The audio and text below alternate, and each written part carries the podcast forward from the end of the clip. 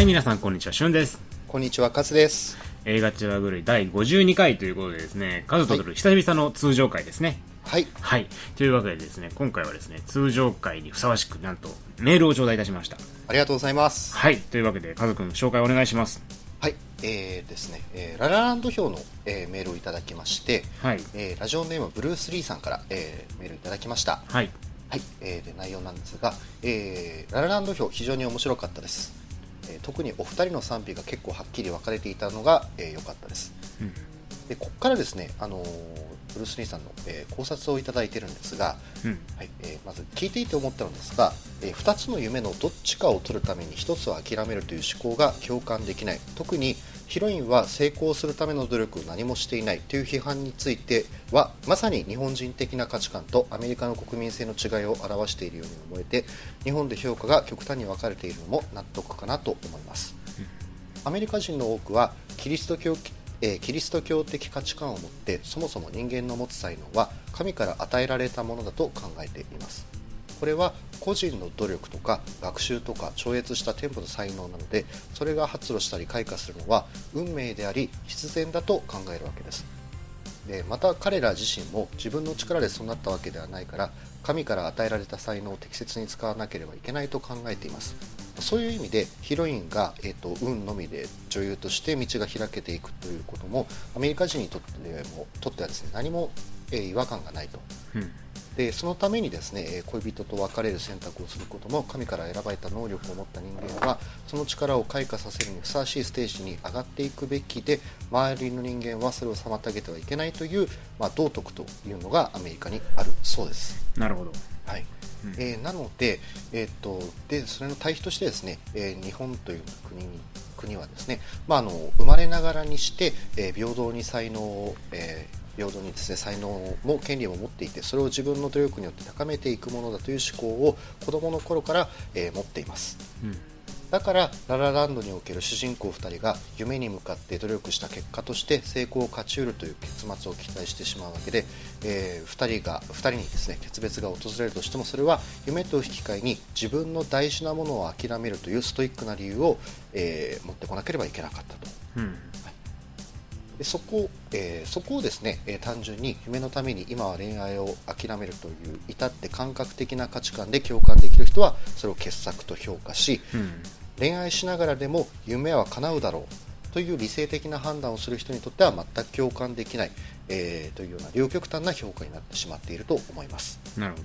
そういう意味でアメリカにおけるこの作品の評価と日本での評価に温度差があるのは国民性の違いを、えーよく表しているのではないかとうん。考えます、いかがでしょうか？というメールをいただきました。はい、ありがとうございます。はい。すいませんちょっと途中で噛んじゃってすいません。いえいえ。はい。あの、本当にですね、ブルース・リーさん、非常に長いメールでご頂戴しましてですね、はい。あのーまあ、ブルース・リーさんの解釈の中で、まあ、我々がなんで意見が分かれたかっていうのは、まあ、向こうの宗教性の問題があるんじゃないかと。はい。まあ、確かに読んでなるほどなっていうところはあったよね、確かに。いやこれ面白かったでうん、すね、面白い考は察だなと思って、ああ、なるほどなと、キリスト教的にはそういう才能を与えられたっていう人間に対する考え方が違うんだとね、うんうんもともと。ああな、そういう意味を持ってすれば確かにあの映画は解釈としてはありになってくるのかなと。そうですよね。日うん。本だとそうですよね、その才能をまあ開花してそれをまあなんでしょうね。っていう考えではちょっと、うん、ちょっとギャップあるうん、ますもんね、すごくねまあ、要するにね、もう人の上に人がいないし、人の下にも人がいないと。要するにまあ生まれながらにして平等だっていう考えの方が、やっぱり日本的には大きいかなっていうね。なんか戦後的なものがちょっとあるのかもわかんないですけど、うんなんか非常に近い感じはしますよねなるほど。まあ、非常に勉強になる、いいメールでした。ありがとうございますあ。りがとうございます、はいなんかこう他のポッドキャストとかあの、映画雑誌の評論とかでこういうとこ触れられてるのがなかったので非常に新うん。鮮でした。確かにね、本確かに、当はい。ああ、こういう見方なのかって。あれでか、あれと宗教をね、みマッチさせて考えるというのはなかなか新鮮なね、目線だったなという感じがするので、ぜひともブルース・リーさん、今後とも我々のですね、まあ軽い映画紹介にですね、色をつけていただきたいので、はい、ぜひともメールを頂戴できればと思います、ね。ありがとうございます本当に。はい。はい。で、まああとちょっとやりとりをしててですね、まあ沈黙会もちょっと褒めていただきまして、はいはい、ありがとうございますあ。りがとうございますあれはですね、私の中で一応、マジ回でしたから、マジ回、ほあの結構頑張って収録した回だったんで、個人的には。いやあの、え映画中話ぐらいの配信の中でこう一番まっとうだったっていう ちゃんとね、いろいろ情報を調べて、個人的にやったものだったんで、まあ、褒めていただけて本当に嬉しかったんで、これからも聞いていただければと思いますので、何卒よろしくお願いします。よろしくお願いしますは本当にありがとうございました。ありがとうございましたはい。というわけでですね、まあ、これからもじゃんじゃんメール欲しいですね。はいそうですねはい。なので、まあ、今回も映画を紹介していきますが、はいえー今日ご紹介する映画はどういう風に考察していただけるのか非常に楽しみなところではございます。えーはいえー何紹介するか聞いたらびっくりすると思うんですけどね。はいえーどうやってそんなの考察するんだって言われるかもしれないですけども、はいはい、今回も聞いていただければと思いますので、何卒よろしくお願いしますよ。ろしくお願いいたします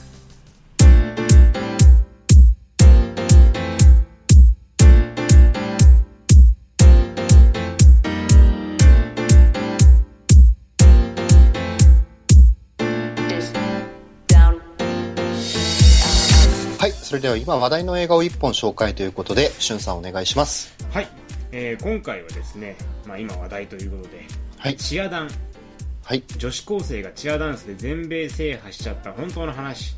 とはい。いうね、まあ、非常に長いタイトルの映画をご紹介しようと思いますね。はい。えー昔あの手反応で売春していてバラバラ殺人にあった女女子高生まだ手反応にいるっていう映画を見ましたけど。まあそれに並ぶ長さですね。並べていいんですかね？はいいいと思いますよ、ああそうそう同じようなね最近はなんか長いタイトルが流行ってるらしいですから あ、ねうん。びっくりしたな。はい。あのちなみにあの放題で一番長いタイトルはですねはい。Hey Japanese, do you believe peace, love and understanding? 2008, 2008年今時ジャパニーズよ愛と平和と理解を信じるかいっていう映画です。あなんか小説かなんか手記かなんかが元なんでしたっけ？ああ知りません。はいすいません。なんとなく調べてこんな長いタイトルあるんやみたいなね。あなるほど。チケット買うときどうすんねやろうと思いますけども。読み読めないですね。はいまあそんなことはどうでもよくて、えー、で、まあ、この映画なんですけどもはい。はい、えーこのタイトルの通り女子高生がチアダンスで全米制覇したっていう実話を映画化した作品になります。はい。はい、監督はですね河合隼人監督で、まあ、ドラマの現場で勉強して映画監督になったっていう、まあ、日本でいうまあ非常に真っ当な道を歩んでる方ですね、うん。うん、で過去作だと映画「鈴木先生」とか「俺物語」はあ、はあ、であと6月末にはですね兄に愛されすぎて困ってますっていう映画の公開も控えてるんですけども、ええーまあ、私この人の作品は正直言って一本も見たことありません。ー、なるほど。はい。なので、申し訳ないんですけども、まあ、この監督がどういう作風かとかそういうのはちょっと私わからないので、気になる人は過去作をまあ見ていただければと思います。はい。はい。で、えー出演はですね、みんな大好き広瀬すずさんとか、はい。はい、今話題の中条あやみさん、はい。で、あと、女教師として天海祐希さんですね、が出られています。ああいいですね。はい。はい、で、ストーリーなんですけども、まあ、タイトルそのまんまですね。うん。はい、2009年にですね福井県立福井商業高等学校がですねチアダンスで全米チャンピオンになったっていう、まあ、実話を映画化したものになるんですよ。はいはいはい。でもちろん現、えーまあ、映画化にあたって脚色は加えてるんで、まあとりあえず説明あストーリーの説明するとですね主人公の高校1年生光はですね幼馴染のサッカー部である康介に思いを寄せてるわけですよ。うん。で、えーまあ、自分ではまあ彼女になってるって思い込んでる痛いところがあるんですけども、まあとにもかくにも大好きな康介君を応援したいっていう思いからチアダンス部に入部します、うん。まあ、大好きな彼を応援したいからチアダンスやるわけですね。はい。ただそこに待ってたのはですね天海祐希演じる早乙女先生ではい生半可な気持ちではなく目指すは全米制覇っていう、まあ、厳しい目標を掲げるわけですよ全米？はい、全米制覇です。で、さらに、部員たちはですね、調和を乱す人がいたり、笑顔がうまく作れない人もいたり、あと太っていてううまくダンスできない人がいたりと、まあ、問題児ばっかりなんですね。はいで、そんな中、唯一チアダンスの経験があった中条あやみ演じる福原っていう女の子はですね、チアダンス部の部長となって、まあ、部員のみんなを率いていく。で、まあ、様々な問題が生じてくる中でも、福原率いるチアダンス部は厳しい練習に耐えて、日に日に成長していって、まあ、最後には全米制覇しちゃう。で、まあ、そういうはお話ですね。なるほどはい。まあ、俺、オチ言っちゃいましたけど、別にネタバレじゃないと思うんで、はい。まあ、オチは全米制覇するオチですよ、もちろんね。タイトルに書いてますから。はい。まあ、そういう感じなんですが、まあ、えー本作を見た全体的な感想をまず言いますと、はいえーそれなりに映画としての体裁は整ってるかなという感じです。はい。はい。えーこれ見る前はですね、まあ、非常にチープな演出で、まあ、涙を誘う、うんまあ、いわゆる私のというところのおっぱいべしべし映画。はい。かと思ってたんですね、はい、おっぱいべしべし映画ご存知ない方はですね説明させていただきますと、はい。女の人がですね上半身裸になっておっぱいべしべし叩きながらこれおっぱいやぞって言われても我々は興奮しないわけですよそうですね。でしょ？はい。ええ急にねおっぱいバーンバーンこれこれおっぱいやぞって言われてそれは興奮しないわけではい、ええそれと一緒で映画でもはい。はい、雨降らせました。主人公泣かせました。はい、感動的な音楽、来い来い、オーケー、ここで泣いてって言われても泣けないわけですね。ぐいぐい来るとちょっと嫌な感じってそうなんです。はいや。っぱり、おっぱいもベシベシ叩かれて見るからいいんじゃなくて、やっぱりそれなりの見せ方が必要なわけじゃないですか。そうですね。はいはい。資料の盆踊り見ても興奮しないのと一緒ですよ。まあね、そうですね。うん、そういうことそうそうそう。はいまあまあ、おっぱいの話すると長くなるんでやめときますけども、まあやはり映画で、やっぱり、ではね、その過剰な演出じゃなくて、ある程度のちゃんとした演出が必要になってくるわけですね。感情を動かそうとしたら。はいなので、まあそういったチープな、まあ、過剰な演出っていうのは特になかったです。そこまでひどい演出はなくて、はい少なくとも見れる映画として成り立ってるんですね。で、映画の流れの中でも無理な展開っていうのはなくて、はい。映画への没入を妨げる要素っていうのは非常に少ないです。うんはい。なので見ていてすっと見れますね、本当に。あの、うんうんあーここ何これ、あーとか、その、つまずくところがないんで、まあ、留飲は下がるような感じがします。はい。さらに、広瀬すずさんの演技。はい。もうやはり恐ろしい。うーん。はい。もう恐ろしいです。今回演じてる主人公はですね、天真爛漫で、その元気さを用いて周囲の人を引っ張っていく人物なんですよね。はいはいはい。で、劇中で彼女の笑顔の裏側っていうのはあまり語られないんですよ。うん。もちろん彼女の悩みなどは出てくるんですけども悩んでる場面においても笑顔を絶やさないような、まあ、非常に分かりやすいキャラクターで、まあ、言い換えれば、まあ、非常にキャラクターとして薄い部分があるんですね。特にその闇を背負ってるとかそういうことがないしその二面性を持ってるわけでもなく、まあ非常に分かりやすい。ななんですけども広瀬すずが演技をすることによってそこに深みが出てくるんですよ。うーん。ちょっと複雑な笑顔を一つ作らせるだけで、はい。彼女の心境がいかに複雑なものなのかっていうのを語らせてるんですよね。ええこれはやっぱ恐ろしいとしか言いようがないですね。うんあの演技力に関してはもう他の出演者は圧倒してたと思います。うん。本当にねあ今の笑い方は普通の笑顔じゃないっていうのを見せてくれてるはあ、はあはあは本当に素晴らしかったですねやっぱり鈴の演技はここはもう恐ろしいものがあるなっていうのは再確認させられました。はい、なので、まあ、この演技一つで映画にある程度の深みが出てますはい。はい。あと、映画全体の流れを見ると、きちんと感動するポイントとか、カタルシスの発散されるべきポイントがところどころに散りばめられていて、はい。映画を見ていて飽きるっていうことはないかなと。思います。ちゃんと盛り上がるところ盛り上がってますし、はい。ちゃんとあの起伏もあるんで、うん映画としての、まあ、なんでしょうね、ポイントか、あ、ここいいなっていうところは結構いくつもあって、うんまあ、全体的に飽きることはないです。非常に、まあ、すんなりと見れる映画かなと。なので、その点を踏まえると、まあやはり映画としてあるべき形は整えられているのかなっていうふうに思うんですね。はい。が、しかし、がしかし。はい。が、しかしです。えー、ここからはですね、ちょっとダメだと思うところをお話していきたいんですけども、はい。本作のダメなところを一言で言うならば、はい。すべてにおいて薄い。うーん。すべてにおいて薄いんですよ、この映画。ははははは。テーマの描写とか問題の解決方法とかチアダンスの素晴らしさとか、どの点をとっても薄いんですね。うーん。まずその、まあ、本作結構いろんな問題出てくるんですけど、はい。そのほとんどが非常にあっさりした過程、もしくは過程を描かないまま解決されていくんですね。うんうんうん。例えばあの太った女の子の部員がいるんですけども、はい。この映画の中盤で彼女の家庭には非常に大きな問題があることがわかるんですよ。おまあ、あの母親がネグレクト気味なんですね。だあ部はい。活なんかしてる暇があったらバイトして家に金でも入れろって言うんですよ。はい。はい。で、この問題に関しては、この問題が明らかになって数分後に、はいその女の子がお母さんに対して怒りをぶつけることで解決します。ああ、そういうパターンですね。問題が分かってから数分後にはもう解決に行っちゃってるんですよ。はあ、はあはあはこ例えばこういう普通の映画だったら問題出てきて、それいろいろとあ、そこを解決できない女の子がいて、チアダンスを通して解決できる自分に成長して解決したら、一つ問題解決、非常に楽しい出来になるじゃないですか。はい。ただそれがないんですよ。その間が全部飛ばされてて、最初から解決できる自分でいちゃってるから、うんうんうん。問題として非常に薄い、そこに存在する意義が。はい、で一応そのあの天海祐希演じる先生早乙女先生がお母さんに対して恫喝していたっていう理由もあるんですけど、はい。まあ、それでもあまりにもあっさりと解決しすぎっていうところがありますうんうんうん。あと映画の終盤の方で主人公に対して早乙女先生が非常に厳しく当たるっていう展開があるんですけども、ここの理由もよくわからないんですよね。うん。その映画の中で主人公が何が悪いかよくわかんないんですよ。単に早乙女先生がむちゃくちゃなスパルタをしているようにしか見えないしその問題も広瀬すずが一生懸命練習したら解決されちゃうんですね。うんうん。あとその広瀬すずが足を怪我して大会に出られずに辛い思いをするっていう展開があるんですけどはい。それに関しても次の大会までになんとか直して出場できましたっていう展開にしかつながってないんですよああ、なるほど。だからそこの一個一個問題を出すのはいいんですけどそれに対する掘り掘り下げることをしないし解決に関しても非常にあっさりしちゃってるからうんうん。深みが足りない映画としてっていうのを思いましたで個人的に一番問題だったなと思ったのがはい。この部員の中で一番の問題児に対する対処なんですようんうん。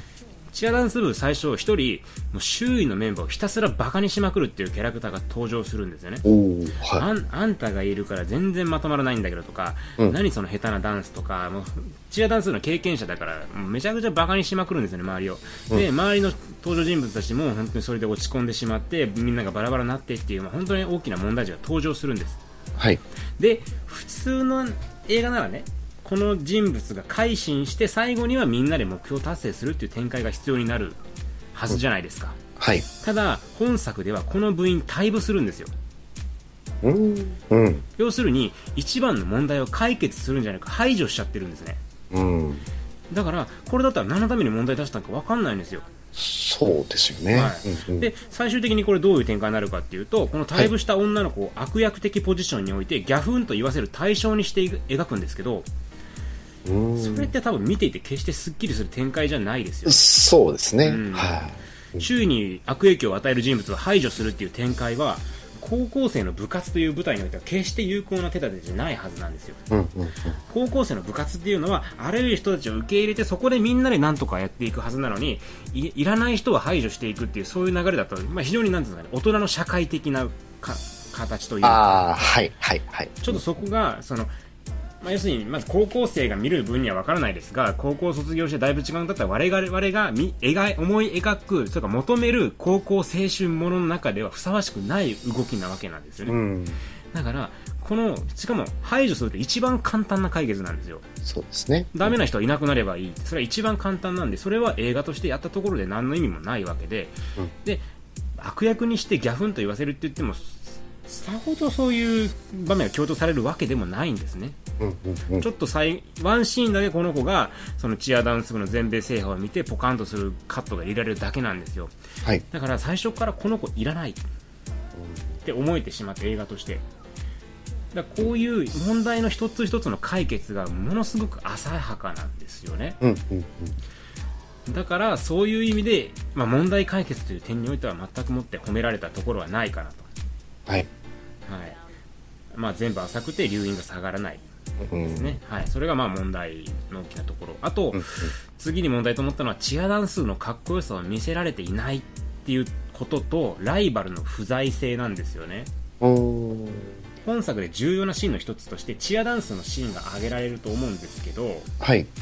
このシーンがどうもね全体的に迫力に欠けるんですねあ、そうなんですか。そうなんですよあの女優さんたちのチアダンス確かに上手いんですよねはい。はい。上手いし経験者って言われても疑いを持たないレベルになってますはい。多分めちゃくちゃ努力したんだと思うんですようんただ全米制覇したっていう説得力がないんですねうん。うん。要するに我々が思い描く一般的なチアダンスの枠を超えていないんですよはあはあはあはあは普通、まあもちろんね、その、我々が想像するチアダンスの枠の中で、現実としては、その枠の中で、精度が、連度が高いから優勝できたんだと思うんですけど、映画として見せるのであれば、我々が思い描く以上のものを何か詰め込んで、そこで、あ、だから全米制覇できたんだっていう説得力を持たせないといけないじゃないですか。うん。うん。それがないんですね。単純によくできてるチアダンスしか見せれてない。